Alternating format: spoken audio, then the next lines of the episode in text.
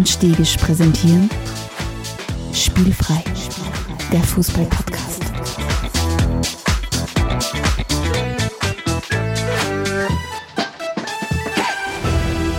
Herzlich willkommen zu einer neuen Folge von Spielfrei, dem Fußball-Podcast direkt aus Graz. Und neben mir die neue Leier, Stefan Adelmann-Adelmeier. Hallo Stefan. Hallo Alexander Stegisch, servus. Jetzt hast, du jetzt, hast mich, jetzt hast mich kurz vor meiner, oder vor deiner Anmoderation hast du diesen genialen äh, Witz von mir äh, äh, quasi im Keim erstickt, äh, indem du einfach losmoderiert hast. Hm? Ja. ja, Jetzt muss ich es kurz erzählen, auch für unsere Hörerinnen da draußen, die das nicht wissen, was, was, was mein einziger Problem ist, wo ich doch ansonsten eigentlich ein One-Take-Wonder bin. Der, der, der frühe Alexander Stegisch äh, hat, hat, keine Ahnung. Anno dazumals. Anno dazumal, damals vor, vor x Jahren, hat er am meisten Probleme beim Aufnehmen immer gehabt bei der Anmoderation. Und äh, warum auch immer hat, ist das einfach nicht flüssig übergegangen, so wie es heutzutage übergeht bei dir. Ähm, und irgendwann hast du, hast du mal die, die, da haben wir mal den Punkt erreicht gehabt, wo du dann zu mir gesagt hast, wart, ich zähle mal runter, drei, zwei, eins und dann ist es komplett in der Chaos äh, äh, ausgeartet. Aber auf jeden Fall, die Zeiten sind, haben wir hinter uns lassen, weil, lieber Alexander, damit äh, grätsch ich jetzt kleine, weil wir ja 98 Episoden erfahren mittlerweile sind.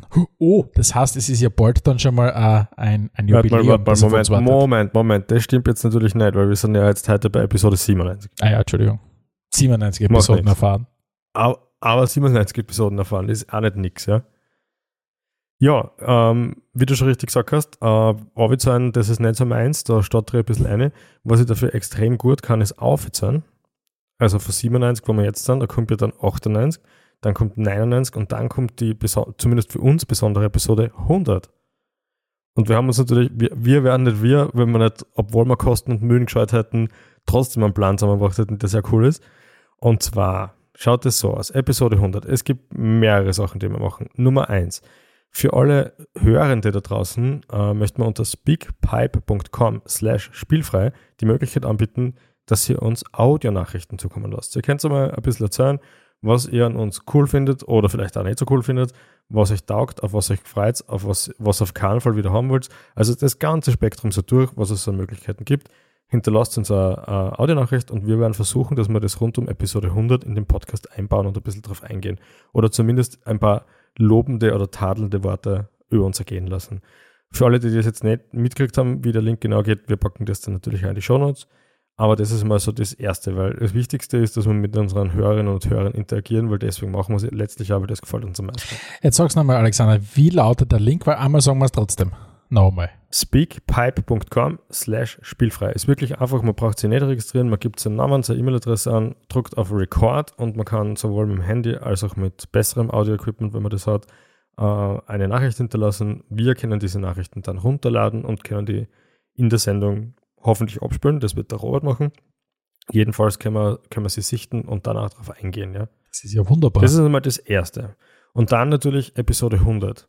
Das ist für uns schon was Besonderes, weil 100 Podcast-Episoden muss man mal machen. Ich habe erst kürzlich wieder war so ein kleines Statistik-Ding zu Podcasts gelesen, wo es darum gegangen ist, unter anderem, dass, ich glaube, 85% aller Podcasts nicht über Episode 8 hinauskommen.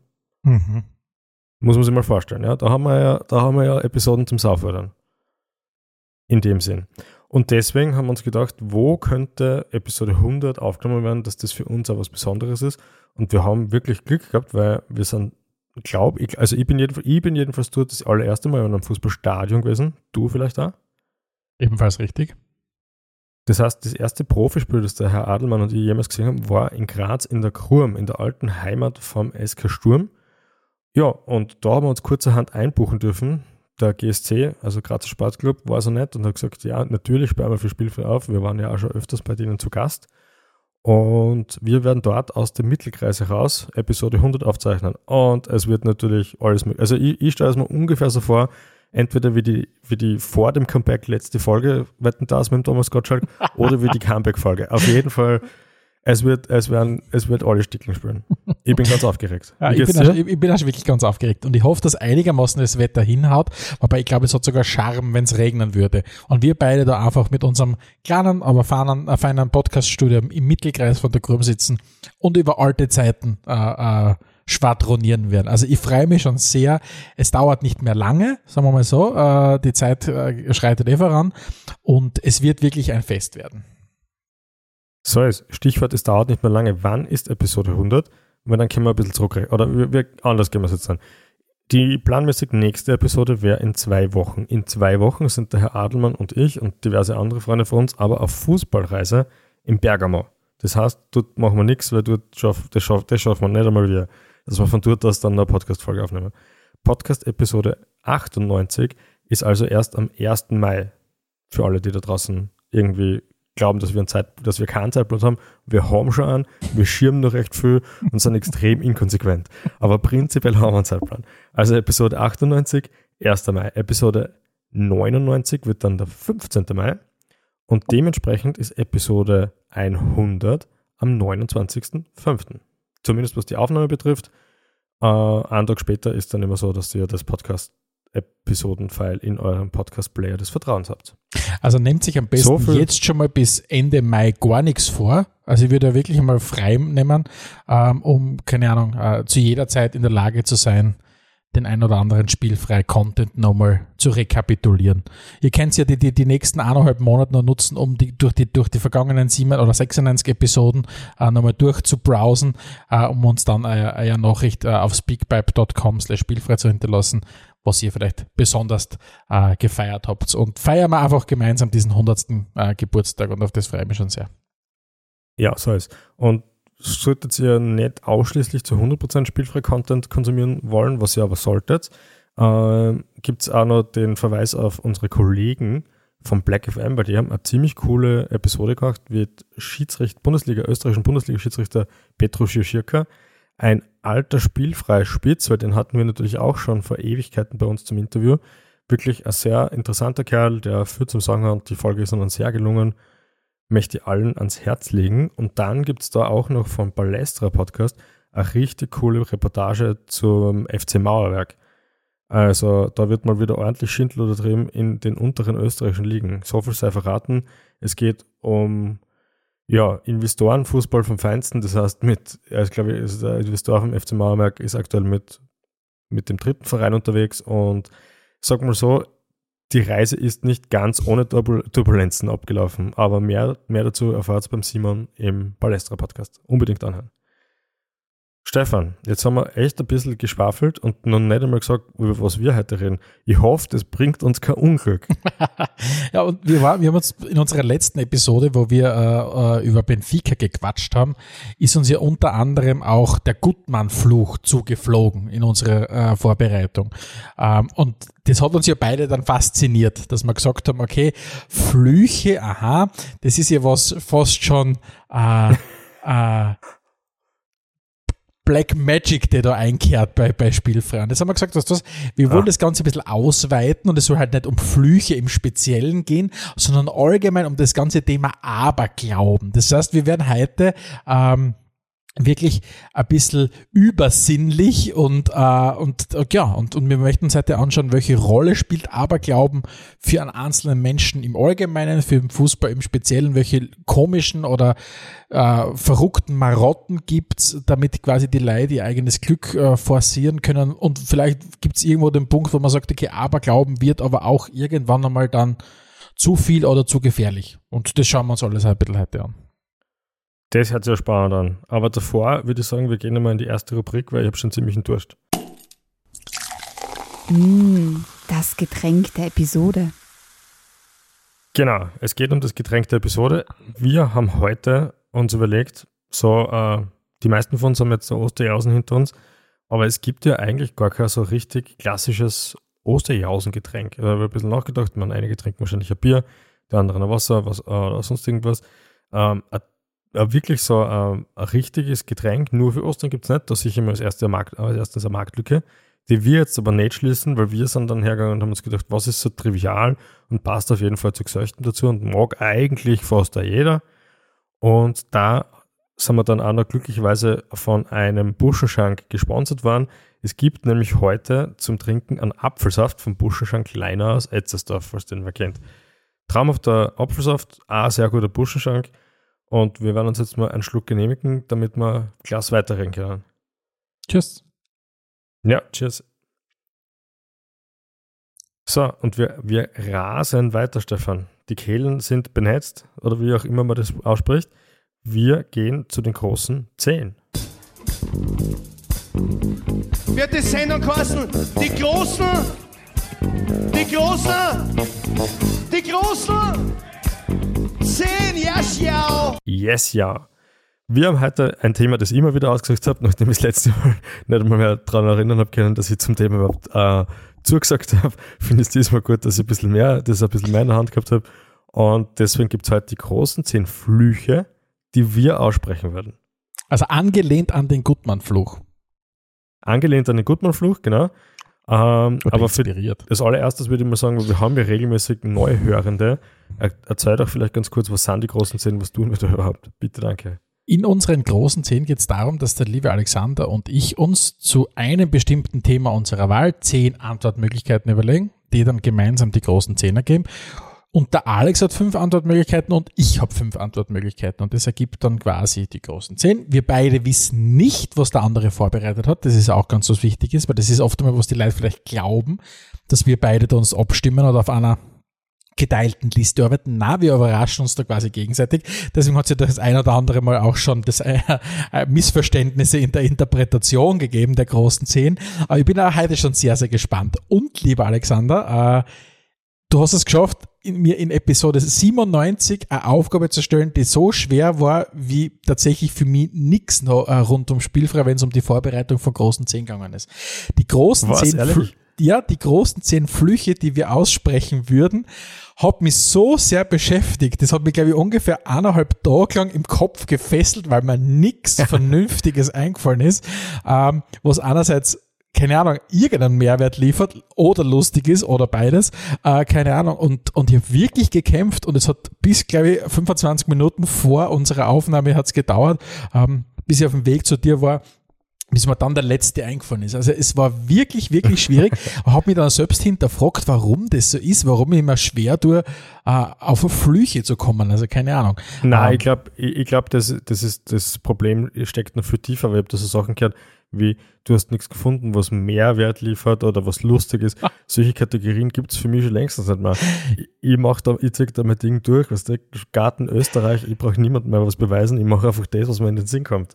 Aber jetzt muss ich ganz kurz ausholen. Jetzt halte ich fest, lieber Alexander. Jetzt bin ich gestern am Abend, äh, äh, Frau und Kind haben schon geschlafen, bin ich, bin ich noch gesessen, habe halt mich mit diesem schwierigsten Thema aller Zeiten beschäftigt, was nämlich für die großen zehn, und habe dann Ja. eins gemacht, weil du hast ja genannt, die großen zehn Flüche, die wir aussprechen würden. Und ich bin dann hergegangen, habe mir gedacht, Stefan ist ja, ist ja gefuchst und ist ja nichts blöd, und habe dann auf Google eingegeben, wie spricht man einen Fluch aus? Weil ich hab mir schon gedacht, wenn wir schon Flüche aussprechen, will ich wenigstens äh, das auch richtig machen, nicht? Und, und Okay. ich bin dann, und ich bin dann, und ich muss dich kurz wirklich teilhaben lassen auf den, äh, äh, an meiner Reise, an meiner digitalen, ich bin dann auf die Seite schwarze-magie.info gestoßen.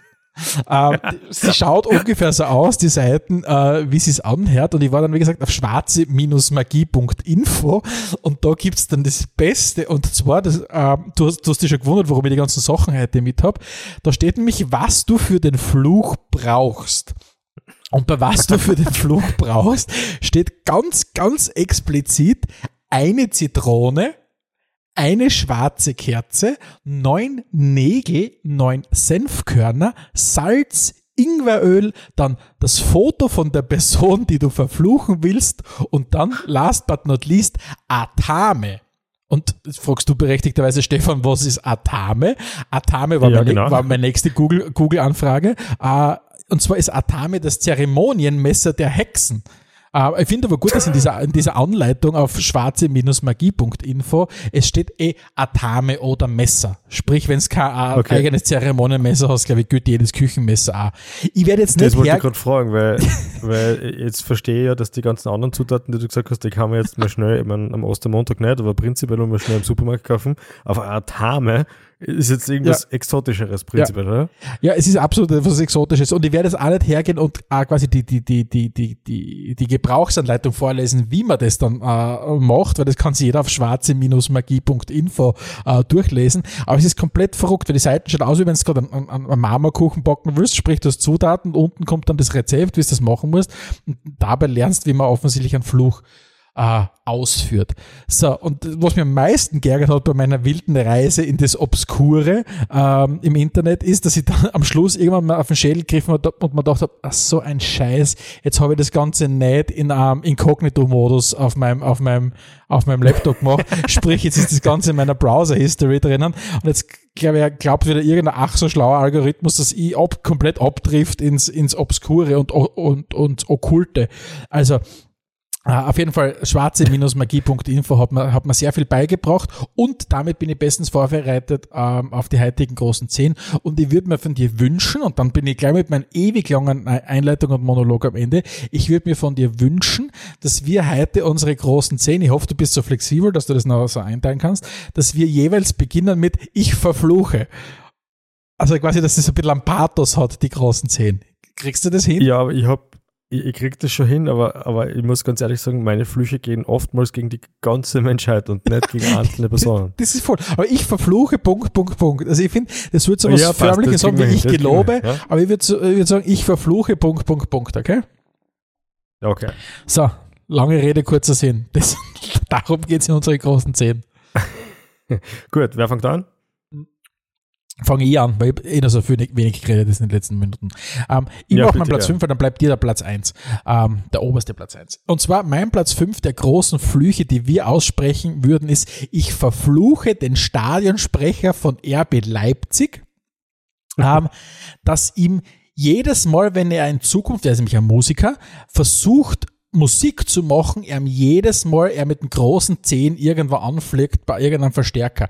Der Typ ist so nervig, also, und ist für mich Ausdruck dessen von diesen paar, äh, und mich kommt vor immer mehr äh, Stadionsprechern, und meistens sind Sprecher und keine Sprecherinnen, die ähm, sie selber viel zu wichtig nehmen.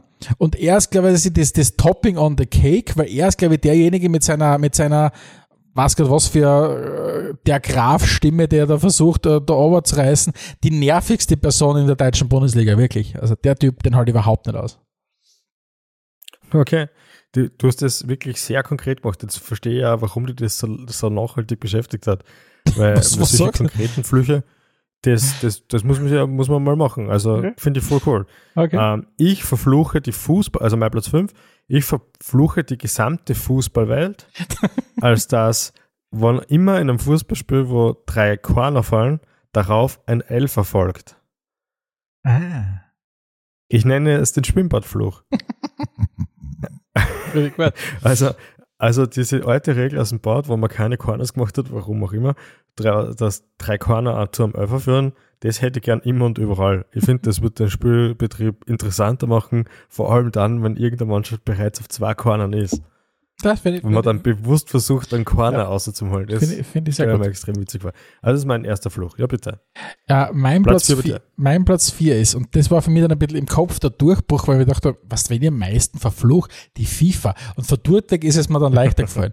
Und zwar, mein Platz vier ist, ich verfluche alle zukünftigen WM-Vergabezeremonien der FIFA bis zu dem Zeitpunkt, äh, dass sie anfangen, endlich bei der Vergabe die Dinge einzuhalten, die sie sich selbst ähm, quasi vor Augen führen oder sie selbst quasi äh, äh, niederschreiben, niederschreiben als Grundsätze oder was auch immer. Solange sie das nicht einhalten, verfluche ich alle zukünftigen WM-Vergabezeremonien und das kann ausschauen wie, keine Ahnung, dass da jedes Mal der Gianni Infantino, wenn er irgendein Kuvert wird, also ein Kuvert aufmacht und wieder was auserzieht, irgendwo, keine Ahnung, äh, das in Luft auf, auflöst oder was auch immer oder keine Ahnung, äh, sonst irgendwas ist Licht ausfällt. Ich verfluche diese ganze Inszenierung der FIFA-Show äh, in Form der WM-Vergabezeremonien. Das gefällt mir gut. Äh, die FIFA spielt bei meinem Flüchen dann später auch noch alle. So viel sei verraten. Auf Platz 4 habe ich aber was, was äh, wie soll ich sagen, was ein bisschen äh, neutraleres. Und zwar geht's, ich verfluche alle Spielerinnen und Spieler, die Schwalben machen, Mhm. hinsichtlich Uh. dessen, dass sie in zukünftigen Spielsituationen dann einfach hinfallen, wenn es eigentlich ihnen gerade nicht in den Kram passt. Also dieses bewusst Uh, versuchen, irgendwie umzufallen, dass sie das auf sie zurückführt, und zwar im negativsten Sinne. Ja, Da ist man dann schon fast ja schon irgendwo bei Karma, oder? Ja aber so, also, also so Aberglaube, Flüche, Karma und so, das spielt eh alles in, in, im selben Universum, finde ich. Das passt schon nicht so schlecht zusammen. Okay. Aber das, das, das wünsche ich ihnen, weil ich finde, ich find, Schwalben sind einfach Ja, das finde unnötig. gut. Das ist somit das Unsportlichste, was es gibt. Und wenn einer herfliegt im Strafraum und das eigentlich gar kein Fall war, dann soll er das nächste Mal herfliegen, wenn er gerade aufs Tor schießen will. Ja, das finde ich gut. Ich finde, das, das gefällt mir sehr gut. Ich finde so einen, so einen chronischen Schwalben-Spüler, äh, dem solltest wirklich, den solltest wirklich so verfluchen, dass er beim nächsten entscheidenden Öfer wirklich ausrutscht oder irgend sowas. Das finde ich gut, ja. Das Ja, mag ich. solche- ja, das mag ich, genau ja, richtig das mag ich gern. Ja, mein das mag ich gern. Mein Platz drei äh, und zwar, ich bleibe bei der, bei der FIFA. Ich verfluche alle Drucker in der FIFA-Zentrale in Zürich. äh, und zwar verfluche ich sie so, dass sie quasi jedes Mal, wenn irgendwer versucht, was zu drucken, nie das macht, was sie eigentlich äh, wollen. Das heißt, es druckt beidseitig, wenn du das einseitig haben willst. Es druckt an der, an der Kopfseite gespiegelt, wenn du das nicht so haben willst und so weiter. Es druckt schwarz-weiß, wenn du das farbig brauchst und so weiter. Und auch wieder da, so lange, bis die FIFA beginnt, eine gewisse Form von Integrität aufzubauen. So lange verfluche ich alle Drucker äh, in der FIFA-Zentrale in Zürich. Gefällt mir super, aber jetzt habe ich einen Plot-Twist für dich. Was tust, wenn die FIFA mittlerweile komplett papierloses Office ist? Das glaubst du selber nicht. nein, nein, blöd. nein, schwer. Kann ich mir auch nicht vorstellen. Ja, aber, super, sehr gut, gefällt mir super, ja. Äh, Platz 3 ist ähnlich wie Platz 4 bei mir. Und zwar ver verfluche ich diesmal alle zeitschindenden Fußballspielerinnen und Fußballer. Ja, Und uh, zwar bin ich so, gespannt, was passiert, dass ja. wenn, wenn, wenn sie uns quasi damit belästigen, unnötig Zeit zu schinden, und ich mag das auch nicht, wenn das Team, das sie bevorzugt in Führung ist, dass es Zeit schindet, ich hasse es, dass sie dann einfach im, im restlichen Alltag ständig Probleme haben mit Zeit. Das heißt, sie kommen einfach vielleicht spät zum Ankick vom Match Im oder Stau sie stehen.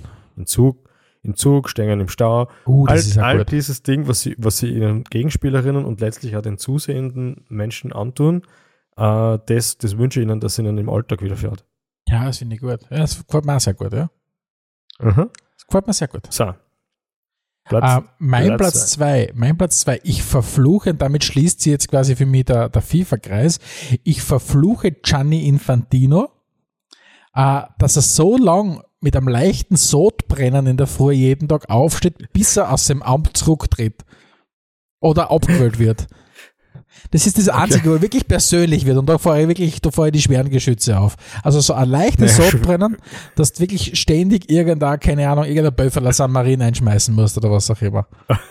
Aber nichts Aber das Gefährliches. heißt, der Infantino, das heißt, der Infantino, der weiß, dass er verflucht ist, weil leichtes Sodbrennen führt sonst wahrscheinlich nicht so leicht dazu, dass du sagst, okay, wenn das nicht aufhört, dann tritt ich jetzt von meinem Job zurück. nein, also nein, muss er, das muss er fast wissen. Ja, ich nehme mir mal an, er wird, ja, er wird ja unseren Podcast hören, weil was soll er sonst machen? Also so. jetzt hat er, Ich, ich jetzt hat er glaube tatsächlich, irgendwer bei der FIFA hat sich das schon an. Genug Manpower da. viel Spaß auf jeden Fall. Ähm, cool. Pla Platz zwei bei mir ist jetzt auch an die FIFA gerichtet. Das heißt, ich verfluche die FIFA dahingehend, dass sie, dass sie keinen Gewinn jemals wieder machen. Das heißt, sie können alles an organisatorischen Klimbims machen, was sie so machen, weil bei all dem, was negativ ist, ganz ohne die FIFA oder ganz ohne so einen Verwaltungsapparat wird der Fußball wahrscheinlich auch nicht funktionieren. Das heißt, wir brauchen es irgendwie, vielleicht nicht so deppert wie die FIFA, sondern irgendwie klasser und weniger korrupt. Aber sie sollen nie wieder Geld damit verdienen. Niemand dort. Das wird, weil es mein FIFA Nullsummenspielfluch. Das finde ich schön. Das finde ich schön. Ja. Ja. Platz zwei bei dir, Stefan. Ah, ich Nein, Platz schon eins bei einen dir, Entschuldigung. Genau, mein Platz eins der großen äh, äh, Flüche, die wir aussprechen äh, wollen. Äh, und zwar, ich verfluche alle Zapfanlagen in den österreichischen Fußballstadien dahingehend, dass das Bier so lange warm und fad schmeckt, bis Sturm ein eigenes Stadion bekommt. Und erst dann darf das Bier wieder gut schmecken. Also das ist mein Beitrag Ja. zur Stadiondebatte. Also ich würde ich- ausnahmslos jede Zapfanlage in Österreich ein warmes und fades Bier overlässt, bis Sturm ein eigenes Stadion kriegt. Dann können sie wieder alle gutes Bier trinken. Ja, das, das ich könnte mir vorstellen, alles, was so Richtung Prohibition geht, und das ist ja ein bisschen Richtung Prohibition, weil ich glaube, es gibt schon ein paar Leute, die sagen, bevor er warmes Bier trinkt, kriege ich keins, aber ähm, alles, was Richtung Prohibition geht, führt prinzipiell dazu, dass der Druck innerhalb einer Gesellschaft sehr, sehr arg ansteigt. Also, ja, der, der Gedankengang ist sehr nachvollziehbar. Ja. Platz 1, lieber Stefan. Ich verfluche alle Schiedsrichterinnen und Schiedsrichter. Oh. Mhm. Und zwar, Aber so? na, dass das Verhalten, das ich jetzt nicht irgendwie mit einem Eigenschaftswort bewerten möchte, das sie am Platz an den Tag legen, ihnen immer und überall auch passiert. Uh, das heißt, ich mag deine so Herangehensweise, Gesten, das ist sehr gut. So, so Gesten wie diese, so jetzt ist Schluss, keine weitere Diskussion mehr. Dass ihm das halt dann auch passiert, wenn er beim Bäcker äh, steht und irgendwie drei Semmeln bestellt und oh, der Bäcker gut. sagt, gib ihm zwei Semmeln und dann deutet er, jetzt ist Schluss, keine weitere Diskussion mehr, es gibt nur zwei Semmeln. Das finde ich wohl. So stellen wir oder, vor. Oder, oder wenn sich der Schiedsrichter so aufblustert wie so ein Vogel, so ein Orger, vor einem Spiel, um quasi mal seine, seine, seine Präsenz zu unterstreichen, dass es auch jemand macht, wenn er, keine Ahnung, ähm, wo könnte denn das sein? Wenn du beim Freibad dein Dings äh, äh, zu, zu, zum Standel gehen willst, der Wurstsemmel holen und vor dir blast ja so auf, weil er sagt, er steht jetzt da da. Ja, so genau. Oder, oder zum Beispiel, du kennst es ja sicher aus so Strafraumsituationen, wo Schiedsrichter dann hingehen und schon zwar einen, einen Stürmer und einen Innenverteidiger be äh, belehren, bevor überhaupt oh, das ja. Foul passiert ist oder ja, so. Ja. Im Alltag die ganze Zeit. Einfach einmal Verkehrskontrolle und so quasi, aber da jetzt bitte wirklich langsam fahren, weil das könnte sonst der Unfall passieren, ja. äh, solche Sachen. Und die Schiedsrichterinnen und Schiedsrichter, denen das passiert, die sollen einfach selber dann entscheiden, ob das Verhalten, was sie so am, am Platz an den Tag legen, absolut in Ordnung ist ja. und ganz normale Körpersprache ist oder ob das vielleicht teilweise provokant und unangenehm ist. Ja. Will ich gar nicht weiter, will gar nicht weiter darauf eingehen, das müssen, müssen die Leute für sich selber entscheiden, aber den Fluch sprich ich mal aus, weil mir kommt zumindest vor, das wirkt ein bisschen komisch. Also ja. das, so für das, dass sie neutrale Leute sein sollten, kommt mir vor die, die, die Körpersprache sehr intensiv vor. Ja, das finde ich, find ich sehr gut. Gefällt mir sehr gut, muss ich sagen. Platz 1 bei mir. Damit hätten wir die großen 10 mal wieder abgewickelt und können uns unserem Schwerpunktthema widmen. Spielfrei, Spielfrei, der Fußball-Podcast. Und zwar geht es heute um Aberglaube im Fußball. Stefan, ich glaube, damit wir ungefähr vom gleichen reden, habe ich mir gedacht, versuche ich mal eine möglichst pfiffige äh, Begriffserklärung zum Thema Aberglaube zu finden.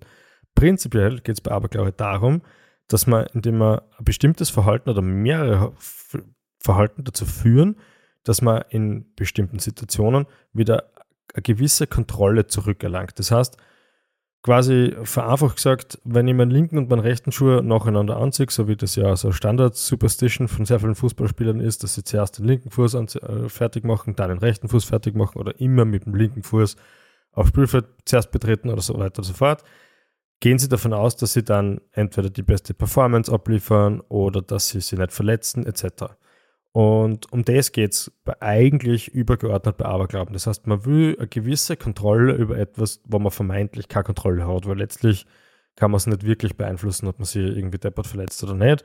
Aber man kann halt, wenn man an solche Dinge glaubt, vermeintlich Dinge tun, um um die guten Geister hervorzurufen. Genau. So, und, und bei den Geistern möchte ich einhaken, lieber Alexander, weil es geht nämlich genau um diese Geister, um diese über, äh, um diese Übernatürlichkeit, um übernatürliche Kräfte. So wie du es gerade gesagt hast, das kann ein Verhalten sein, das kann aber ja auch ein Gegenstand sein, dass man zum Beispiel sagt, okay, äh, ein Aberglaube, der sich auf einen gewissen Gegenstand richtet oder ein Menschen können äh, Ziel eines äh, oder, oder Teil von einem Aberglauben sein. Aber es geht eben genau darum, so wie du sagst, diese Kontrolle zu behalten. Und das ist ja etwas, ähm, was man zwar nachvollziehen kann, ähm, mhm. aber was ich mitunter sehr, sehr absurde Ausmaße annimmt. Aber vielleicht hilf uns ganz kurz einmal, warum, warum soll ein Spieler das machen? Warum, warum ist das so entscheidend? Warum ist der, ist der Fußball vielleicht besonders anfälliger für solche Themen? Ähm, naja, wir, wir haben ja schon öfters darüber gesprochen, dass Fußball ja schon äh, eine gewisse Portion an Glück braucht. Also nicht, nicht nur gewisse Portion Glück, sondern eigentlich kann man sogar sagen, äh, größtenteils äh, ist für Fußballspiele Glück entscheidend. Und das ist ja etwas, was dann die spielenden Menschen nicht in der Hand haben. Entsprechend glaube ich halt, dass sie versuchen, über Umwege dann doch mal irgendwie wieder ein bisschen mehr Kontrolle an sich zu reißen. Und von dem her macht es Sinn. Und du hast ja, glaube ich, auch angeschaut, wie das mit dem Aberglaube so ausschaut, ob das was ist, was weit verbreitet ist oder nicht, oder? Ja, absolut. Ich habe da, ich hab da Zahlen aus, aus Deutschland und äh, gefunden aus dem Jahr 2021 und jetzt ist jetzt wahrscheinlich in Österreich nicht grundverschieden, aber gemäß dieser Befragung würden, bezeichnen sich 39 Prozent der Frauen und 21 Prozent der Männer als abergläubisch oder eher abergläubisch. Und nachdem wir ja immer wieder so schön sagen, der Fußball ist ja ein Spiegelbild einer Gesellschaft, sowohl auf den Tribünen, wahrscheinlich aber auch unten auf dem, auf dem Platz, bis auf das, dass halt äh, am Platz unten in der Regel viel, viel besser verdienen als die in der Gesellschaft und doch ein bisschen eine homogenere Masse sind, ist wahrscheinlich der Aberglauben einfach sehr, sehr präsent. Und der Aberglauben bezieht sich ja nicht nur auf Spieler. Der Aberglauben bezieht sich auf Funktionäre, der Aberglauben bezieht sich auf die Fans, die dann quasi ihren eigenen Spieltagsrhythmus nach gewissen Ritualen abrichten. Ich glaube, da haben wir in unserem Freundes- und Bekanntenkreis Leute, die dann vor, vor einem Spiel immer die gleiche Playlist hören, um sich einerseits natürlich in, in, in Stimmung zu bringen auf das Fußballspiel, aber vielleicht auch um gewisse positive Erinnerungen hervorzurufen und im besten Fall wieder das Glück zu strapazieren. Oder die Leute, die halt dann immer das gleiche Shirt anziehen. Nicht nur, weil sie nur das eine haben, aber sondern weil sie damit einen ganz besonderen Sieg vielleicht verbinden. Oder die, keine Ahnung, eine bestimmte Route im Stadion nehmen, weil sie einfach sagen, okay, das war damals, kann ich mich noch erinnern, wie wir den anderen großen Erfolg gefeiert haben, ähm, bin ja auch so gefahren. Das heißt, es geht wirklich so dieses, mhm wir, das ist vielleicht, was ein Fußballverein so, so, oder den Fußball so speziell macht, ist, du hast hier so viele Personen, so viele Menschen, die ja Interesse haben an dem, was auf dem Fußballfeld passiert. Das sind die Spieler, das sind die Funktionäre, das sind die, die, die ganzen Fans, wie ich schon angesprochen habe. Und so viele tragen wahrscheinlich, das wissen wir oft gar nicht mal, durch ihren Aberglauben, durch ihre ganzen Marotten, die sie an den Tag legen, wahrscheinlich dazu bei, dass wenn du Aberglauben messen könntest auf irgendeinem Geigerzähler ähnlichen Gerät in einem Stadion, wird das wahrscheinlich komplett ausschlagen ja, nach oben hin. Weil ich vermute mal, das fängt bei den Schiris an, das fängt bei den Spielern an, die dann, keine Ahnung, so wie du sagst, die Stutzen in, in einer gewissen Reihenfolge oder Schuhe in einer gewissen Reihenfolge anziehen oder keine Ahnung, nur bestimmte 15 Minuten vorm Spülen nochmal aufs Klo gehen und danach dann dreimal die Hände klatschen oder was auch immer. Also das ist ja wirklich was sehr, sehr Allgemeines oder äh, Präsentes, sagen wir mal so. Hm, also, weil du, weil du jetzt gerade also das mit den Stutzen wieder angesprochen hast, also Beispiel möchte ich jetzt kurz mal ins Spiel bringen, um, um zu verdeutlichen, wie arg eigentlich so Rituale und Aberglauben eigentlich dann äh, auf ein Spiel wirken können. Und zwar, da gibt es den gewissen Colo Touré, den kennt man vielleicht noch, weil er in sehr vielen guten Mannschaften gespielt hat, unter anderem auch bei den Invincibles bei Arsenal. Ähm, und der hat dann mit Roma, also als Roma, gegen seinen Ex-Verein Arsenal gespielt. Und für ihn war es Entscheidende, dass er immer der letzte Spieler ist, der den Platz betritt. Das heißt, wenn da alle aufgelaufen sind, ist er halt hinterher, drei Meter hinterher gerannt und erst wenn alle über die Linie gegangen sind, ist er drüber gegangen. Jetzt war es aber so, dass in der Halbzeit der, der Gallas von, von Arsenal äh, behandelt worden ist und nicht ganz fertig worden ist bis nach dem, nach dem äh, Ampfiff der zweiten Halbzeit. Das heißt, der ist, der ist noch draußen gewesen, obwohl das Spiel schon losgegangen ist, weswegen der Colo Touré auch nicht aufs Spielfeld gegangen ist, gewartet hat, bis die Verletzungspause vom Gallas fertig war. Der ist aufs Spiel gerannt und kurz danach der Colo auch. Und das hat nicht, nicht nur, dass das prinzipiell schon absurd ist, es hat auch zu einer gelben Karten geführt, weil der Gallas ist halt abgemeldet gewesen beim Schiedsrichter mit Verletzung, wird behandelt und wir wissen nicht, wann er wieder reinkommt. Und der Colatoré ist einfach draußen geblieben und du darfst dir das Spielfeld nicht unentschuldigt verlassen.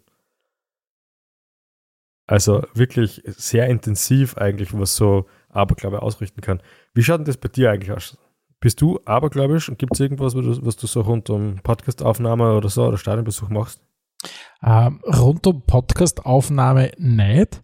Uh, da fällt mir jetzt nichts ein. Ich glaube tatsächlich, weil da, da, das spielt ein bisschen äh, dem in die Karten, was du vorher gesagt hast, es geht ja ganz wesentlich darum, etwas zu beeinflussen, was man oft einmal quasi, was nicht in den eigenen Händen liegt, so quasi das Glück zu, zu, zu, zu auf seine Seite zu ziehen. Und ich habe nicht das Gefühl, dass wir beim, bei, bei Spielfrei, bei einer Podcast-Aufnahme, äh, nicht selbst äh, äh keine Ahnung, unseres eigenen Glückes Schmied sind äh, in unserer Episode. Also ich ja. glaube, es liegt schon ganz stark an uns, äh, was da rauskommt.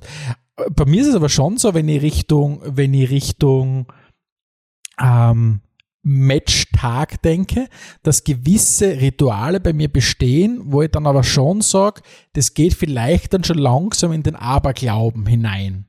Ähm, Okay. und, und ich, ich bin gerade mal überlegen, was, also ich habe auch so an, an, an leicht abergläubischen, an leicht abergläubischen Ansatz, dass ich jedes Mal, wenn ich, ich weiß nicht, ob das glaube ich, ich irgendwann mal bewusst war, jedes Mal, wenn ich zum ersten Mal, wenn ich Richtung, Richtung Grazer Stadion gehe, das Stadion sehe, irgendwie das bei mir auslöst, dass ich irgendwie auf das Logo klopfe, das ich irgendwo auf meiner Brust trage oder sonst irgendwo trage oder keine Ahnung, das mir irgendwie, vielleicht ist es auch nicht, nicht Aberglauben, aber es, ist, es löst in mir irgendwas aus. Das heißt, es ist ein gewisses Ritual. Ob ich dadurch versuche, das Glück zu provo provozieren, weiß ich jetzt nicht. Aber es ist, es ist tatsächlich so, dass gewisse körperliche Reaktionen äh, bei mir im Fußball stattfinden. Ähm, Ja, immerhin, immerhin. Ja. Ja, ich habe in der Hinsicht echt gar nichts. Also, um, ich habe auch darüber nachgedacht, ob es irgendein Ritual gibt, gibt es auch nicht, aber, aber, aber, aber schon gar kein Aberglaube. Und so mit so Vorherbestimmungen und halt dem Abwandeln von Vorherbestimmungen tue ich mir immer schwer. Ich, ich tue mir auch mit der Schicksalsdiskussion schwer, weil wenn es so irgendwas in die Richtung geben wird, wäre das für mich immer so ein Freibrief die ganze Zeit zum Tun, was ich will, weil es ist ja alles Schicksal. Und ent entsprechend schlagt sich das dann auf meinen nicht vorhandenen Aberglauben nieder. Aber es gibt ja im Sport sehr vieles an Aberglauben, das ähm, unterschiedliche, wie soll ich sagen, Ausprägungen hat. Eine Sache, die, die wir vorher noch vielleicht vergessen haben zu erwähnen, ist die Sicht der Psychologie auf, auf so Aberglaube. Und das war ganz spannend, weil ähm, äh, äh, Spartin Gichon hat einen eigenen Psychologen, also einen vereinseigenen Psychologen, der sich halt mit dem Thema befasst hat. Und der hat dann im Interview mal gemeint, dass er das äh, Beharren auf, auf Rituale und Aberglauben extrem kontraproduktiv findet, weil er der Meinung ist, dass Spielerinnen und Spieler, die, die das irgendwie ähm, machen, den Fokus aufs Wesentliche, nämlich das Spiel selbst verlieren. Also er glaubt zum Beispiel, dass Leute, die wirklich auf so Beinreihenfolgen und so weiter achten, ein höheres Verletzungsrisiko haben und kein niedrigeres, weil das einfach zu sehr im Hintergrund mitschwingt. Ja. Mhm, mhm. Ja, macht schon Sinn. Kannst du, Weil, weil du quasi ja vielleicht echt glaubst, wenn du, wenn du irgendwelche Geister für dich wirken lässt, dass du sagst, okay, die übernehmen jetzt eh ihren Teil. auch. Ich habe quasi meinen Teil schon dazu beitragen, die Geister zu besänftigen ähm, und äh, oder den Fußballgott zu besänftigen und kann, Hm. vielleicht nicht, dass ich meinen eigenen Job abrufen muss. Also Ja, macht, schon, macht, macht schon Sinn. Ja, ja. ja. Ja. Was, ich, was ich aber ehrlich gesagt noch ein bisschen interessanter finde, ist, wenn, wenn so Aberglauben quasi auf, auf Mannschaften hereinbricht und von außen herangetragen wird. Das heißt, äh, wenn, wenn Medien und Fans und so weiter Dinge hochpushen, die vielleicht sonst gar nicht so relevant wären. Und ein Beispiel, das ich mit dir da besprechen wollte, war das Thema Rückennummern. Also ich habe das, glaube ich, schon ein paar Mal gesagt, ich finde ja diesen Kult um Rückennummern extrem umsonst. Ich finde nicht, dass Rückennummern gesperrt kehren, weil irgendjemand Besonderes mit da gespielt hat. Ich finde nicht, dass Rückennummer besonders aussagekräftig ist. Aber äh, viele andere finden das und, und vor allem die Medien finden das auch. Und das beste Beispiel der letzten Zeit war aus meiner Sicht das berühmte Messi-Erbe bei Barca. Wie wir alle wissen, ähm, der Ansu Fati hat dann eigentlich gleich in der Saison, wo der Messi weggegangen ist, die Nummer 10 geerbt. Und es gab halt dann ständig die Diskussion, ja, was so ein junger Spieler, ist der wohl gut genug? Bricht der nicht zusammen unter dem Druck? Und ja, man gibt halt diese zwei, zwei Extremseiten. Man kann jetzt sagen, was für Druck, er hat eine Rückennummer, er braucht eine Rückennummer, ohne Rückennummer darf er nicht spielen, Ende der Diskussion. Oder man kann sagen, boah, der vermeintlich beste Fußballer aller Zeiten, Messi hatte früher vor ihm gehabt, kann er das überhaupt gerechtfertigen Mhm. oder das rechtfertigen, dass er das jetzt auch darf, dass er auch so eine Nummer nehmen darf wie der vermeintliche Gott ja, Mhm. Also des es, Fußballs. es, es, das Orge ist ja, das, wie du es du richtig ist, schilderst, im Grunde unterstellt man ja einer Rückennummer, dass sie ein Gewicht hat und quasi das auf den Schultern von Spielern lastet, je nachdem, welche zwei Zahlen oder eine Zahl da hinten auf die draufstehen. Und das ist natürlich per se, muss ich sagen, das klingt einfach absurd. Und wenn es absurd klingt, dann ist der Aberglaube oft einmal nicht weit weg. Ähm, und und beim, beim, beim, beim Fahrt, Ansu Fati ist es wirklich so, dass du sagst, okay, wird der Typ jetzt anders spielen, wenn er mit der Nummer 21 spielen wird? Vermutlich nicht. Das heißt, äh, aber man schreibt halt so vielen Dingen im Fußball ähm, diese Magie zu. Und deswegen, ich finde ja, der Fußball ähm, wird ja schon als, als, als wird von vielen als, als, als, als eine Religion bezeichnet oder als Ersatzreligion bezeichnet. Und du musst ja auch sagen, wenn, wenn gewisse, wenn ein irrsinniger Glauben nicht mehr von einer Person vertreten wird, sondern von fünf Personen vertreten wird, dann ist es ja nicht mehr Oberglauben, sondern Religion. Ähm, und, und genauso irgendwie ist es im Fußball ja, dass du gesagt, also die Leute sehen ja an allen Dingen, an jeder Ecken und Enden irgendeine fast schon göttliche Fügung. Der Fußballgott, der mit uns spricht, quasi den man, den man, den man besänftigen muss, oder der Fußballgott, den man auf seine Seite holen muss. Äh, oder keine Ahnung, man hebt Spieler ja auch in den Himmel hinauf. Der ist quasi der Maradona ist der Fußballgott und dieses der jene ist der Fußballgott. Also ich glaube, der Fußball ist ja besonders anfällig für, für, für dieses Thema. Und hm. dadurch quasi auch plötzlich, plötzlich, plötzlich Rückennummern äh, äh, komplett absurd auf, ja, aufgeladen werden. Wie, wie, stehst du zum Thema Rücknummern? Ist das was besonders Wichtiges für dich? Das da wurscht? Nein, es ist mir nicht wurscht. Also ich, ich, ich finde, Zahlen haben eine unterschiedliche Ästhetik und ich bin einfach extrem sozialisiert worden, dass gewisse Zahlen auf, a, auf a, zu einer Position kehren also ich hab, mhm. also mir ist es nicht wichtig, ob, keine Ahnung, mein, äh, ein Stürmer, den ich gut finde, mit der Nummer 9 oder mit der Nummer 11 herumläuft oder keine Ahnung, mit der Nummer 19 oder mit der Nummer 23 oder 29. Aber ich tue mir immer schwer, damals wie der Milan Barros schon mit der Nummer 5 umgelaufen ist oder keine Ahnung, wenn der der, der, der, der Rui Patricio bei, bei, bei der Roma im Tor steht mit der Rückennummer 11, glaube ich, und solche Sachen. Also, ja, Falcao, Falcao mit 3. Ja, also äh, Nummern sind mir nicht egal. Ich finde, sie haben halt mhm. eine gewisse, sie, sie, sie vereinen halt ganz viele Spielergeschichten in einer Zahl. Wenn du halt die 10 hinlegst, gibt es halt gewisse Erwartungen wo, an die Nummer 10. Es gibt halt natürlich viele persönliche Geschichten, die mit der 10 verbunden sind. Das ist, du hast Maradona, du hast andere legendäre Zehner, die natürlich quasi mhm. die alle einwirken auf diese eine Zahl, auf die ein, quasi einfließen und die quasi aufladen. Also es ist mir nicht egal, aber es ist für mich eher, dass wenn damit äh, irgendwas Irreguläres gemacht wird oder Unübliches gemacht wird, dann irritiert es mich eher äh, als dass es mir, keine Ahnung, irgendwie wichtig ist, ob es quasi aus einem gewissen Set an meiner Meinung nach passenden Nummern der Torhüter arbeitet mit der Nummer. Wenn der Tormann mit der Nummer 4 okay, arbeitet, okay. irritiert mich das zum Beispiel. Okay, und, und zum, zum Beispiel, der Fatih kann die Nummer 10 haben, weil es wurscht ist, oder? Oder kann er sie nicht haben? Äh, aus meiner Sicht kann er es absolut haben, weil der Abgang vom Messi zu wenig Story hergibt, um sie irgendwie groß aufzuladen, die Nummer. Er ist halt einfach äh, absolute Vereinslegende und vielleicht der beste Fußballer der Zeiten. Das per se schließt aber nicht aus, dass er, dass der Ansu Fati nicht die 10 haben kann.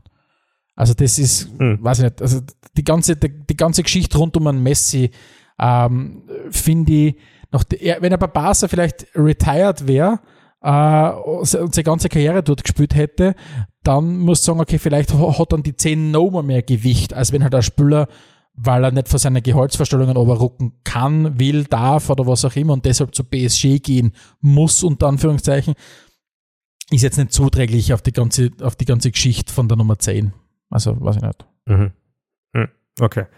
Ja, äh, ein nächstes Thema, das mich da beschäftigt hat, war so Aberglaube in der Statistik. Da gibt es ja wirklich einige Sachen, die man relativ einfach be- oder widerlegen kann oder halt auch meinen kann, dass das, dass das vollkommen wurscht ist.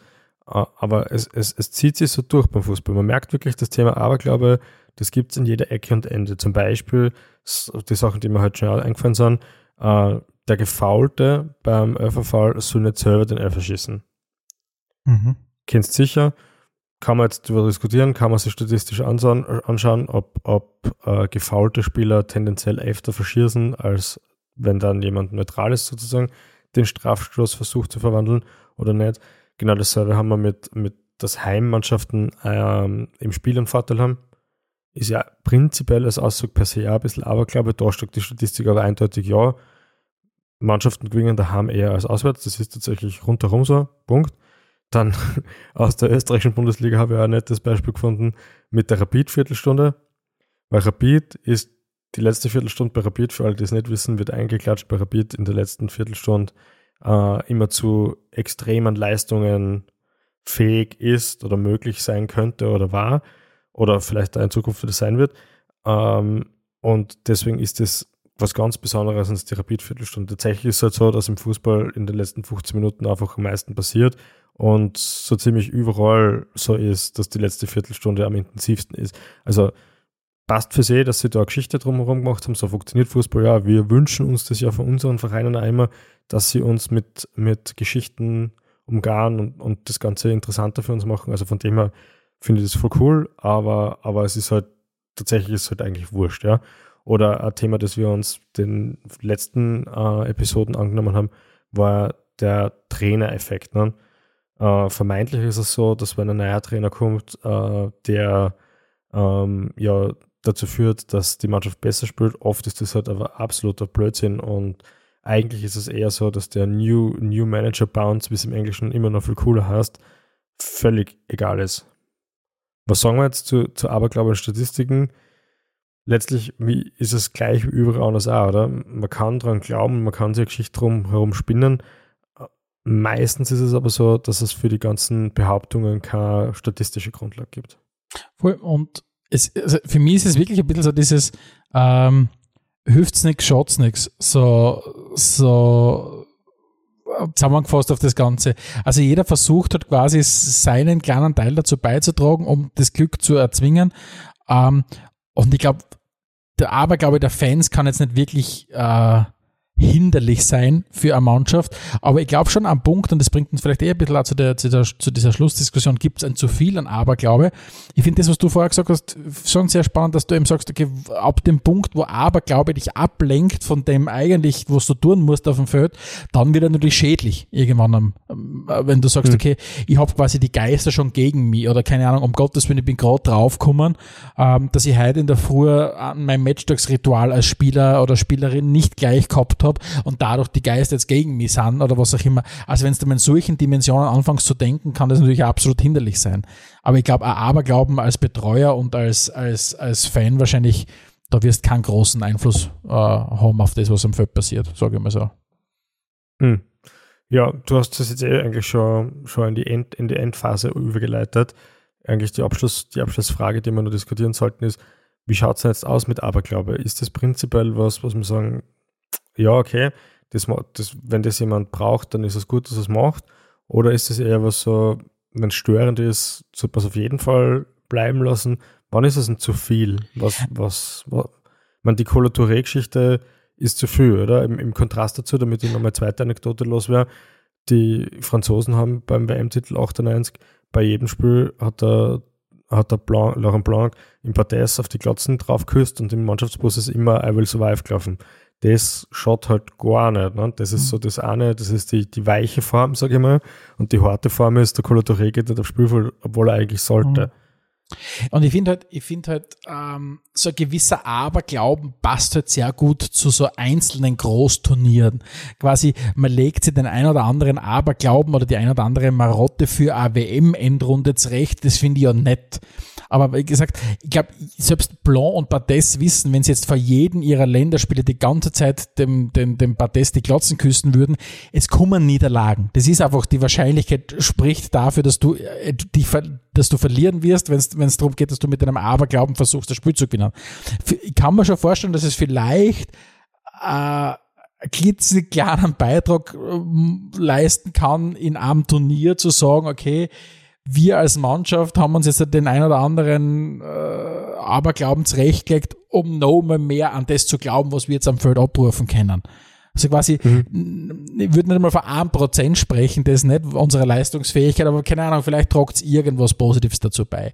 Ich halte aber so gewisse Aberglauben, die sie auf eine sehr, sehr, als Spieler, aus Spielersicht jetzt auf eine sehr, sehr lange Zeit erstrecken, für irgendwie ja, absurd, weil einfach in vielen Bereichen du einfach mit Wahrscheinlichkeiten zum Tun hast. Und wenn du sagst, okay, du, du, du, du bindest da jetzt mal jedes Mal die Schuhe so, damit du die nicht schwer verletzt, dann hast du einfach die Wahrscheinlichkeit, ist einfach gering insgesamt auf die große Menge der Spieler, dass du die schwer verletzt. Das kann natürlich passieren. Mhm. Uh, nur liefert es keinen großen Beitrag. Wenn es dir aber natürlich hilft in der Situation als Spieler, wenn du keinen Schatz damit und dir selber nicht im Weg stehst, ist es kein Problem, denke ich mal, wenn du im besten ja. Fall dadurch nur mit mehr Selbstsicherheit auf den Platz gehst. Ja. Für mich ist jedenfalls da eine rote Linie überschritten, wenn Mannschaften dazu gezwungen werden, in der Kabine Xavier nicht du zum Herrn. Liebe Grüße an die deutsche Nationalmannschaft. So, tut mir sehr leid für euch oder hat mir sehr leid für euch dran. Das habt ihr dann mal ihr verdient. Ja, gut, Stefan, aber glaube im Fußball. Ähm, mich würde da jetzt noch interessieren, was unsere Hörerinnen und Hörer sagen. Das heißt, wenn ihr irgendeine Meinung habt zum Thema Aberglaube oder speziellen Aberglauben-Server habt oder Rituale oder so, schickt uns doch eine Nachricht an redaktion.spielfrei.at. Da wären wir wirklich sehr neugierig. Also würde mich sehr interessieren. Ähm, ansonsten möchte ich mich mal wieder recht herzlich fürs Zuhören bedanken und schaltet dann nächste Woche wieder ein, wenn es heißt Spielfrei, der Fußballpodcast direkt aus Graz. Und es ist nicht nächste Woche, sondern erst in drei. Tut mir leid. Bis dann. Adelmann und Stegisch präsentierten Spielfrei, der Fußballpodcast.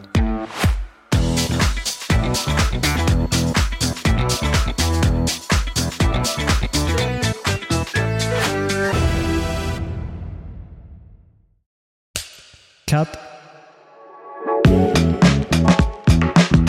Und wer hat's produziert? Das Pod. Deine Podcast-Agentur.